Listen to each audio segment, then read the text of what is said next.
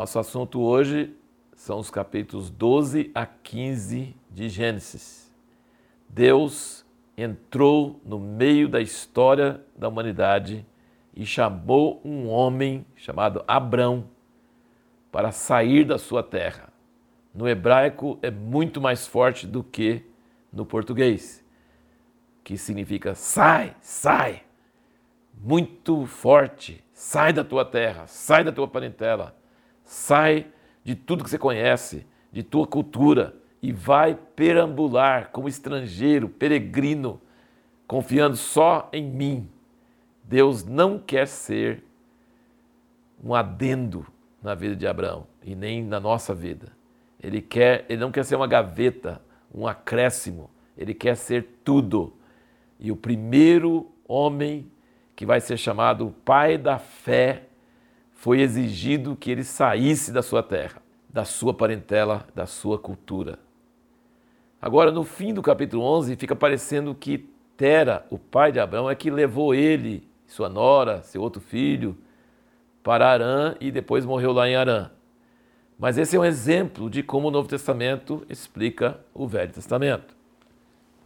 Por exemplo, em Atos 7, quando Estevão está falando, ele diz que Deus apareceu, capítulo 7 de Atos, versículo 2, o Deus da glória apareceu a nosso pai Abraão, estando ele na Mesopotâmia, antes de habitar em Arã, e disse-lhe: Sai.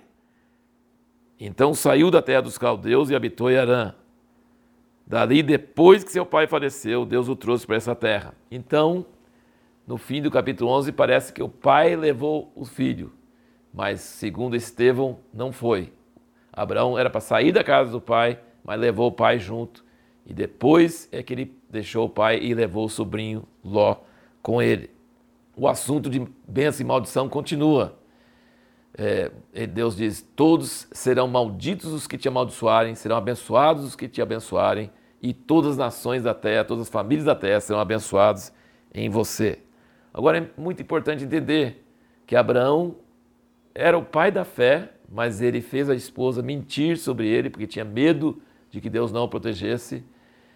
E ele tinha dúvidas e Deus protegeu ele a si mesmo. Isso deve nos animar que se o pai da fé foi assim, nós também podemos ser abençoados às vezes em ter vacilos e de não crer totalmente, mas se nós andarmos em obediência a Deus, ele vai nos cuidar e vai nos abençoar. Olha que coisa interessante também. Cinco reis lutaram contra quatro reis. Os quatro reis venceram os cinco e levou Ló cativo. E o que aconteceu? Abraão foi com seus aliados, que não eram, eram pessoas da terra, três irmãos. Ele não era rei, ele não tinha cidade, e ele venceu quatro reis que já tinham vencido cinco reis. Olha que bênção que Deus deu para ele. No entanto, quando o rei de Sodoma ofereceu ele ficar com todos os bens, ele falou: Não quero ficar com nada. Nas leis daquela época, quem conquistasse tinha direito de ficar com as coisas. Abraão disse: Não quero nada. Abraão era um homem que queria só o que Deus queria para ele. Então, quando ele deixou Ló escolher o melhor, quando ele deixou Sodoma, o rei de Sodoma ficar com os bens, Deus aparece para ele e abençoa ele mais ainda. Melquisedeque chega e abençoa ele.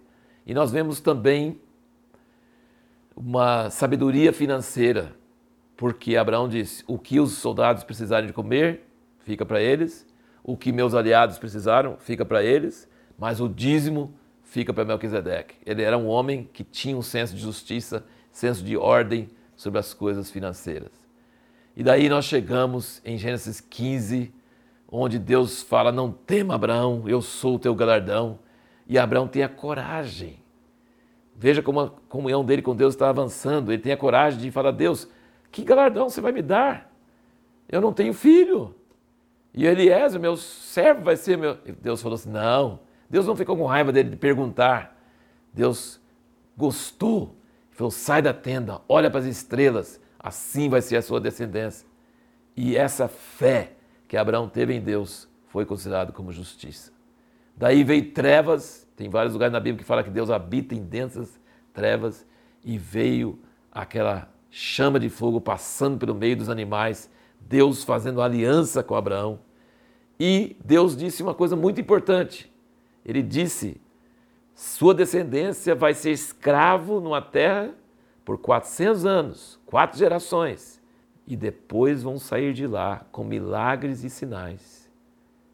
E eu tenho que deixar isso acontecer, porque eu não posso tirar os amorreus da terra deles, porque o pecado deles ainda não atingiu o limite. Então Deus é justo, ele não iria castigar os cananeus, tirar a terra deles e dar para Israel, enquanto o pecado deles não alcançasse um limite onde não podia ficar mais.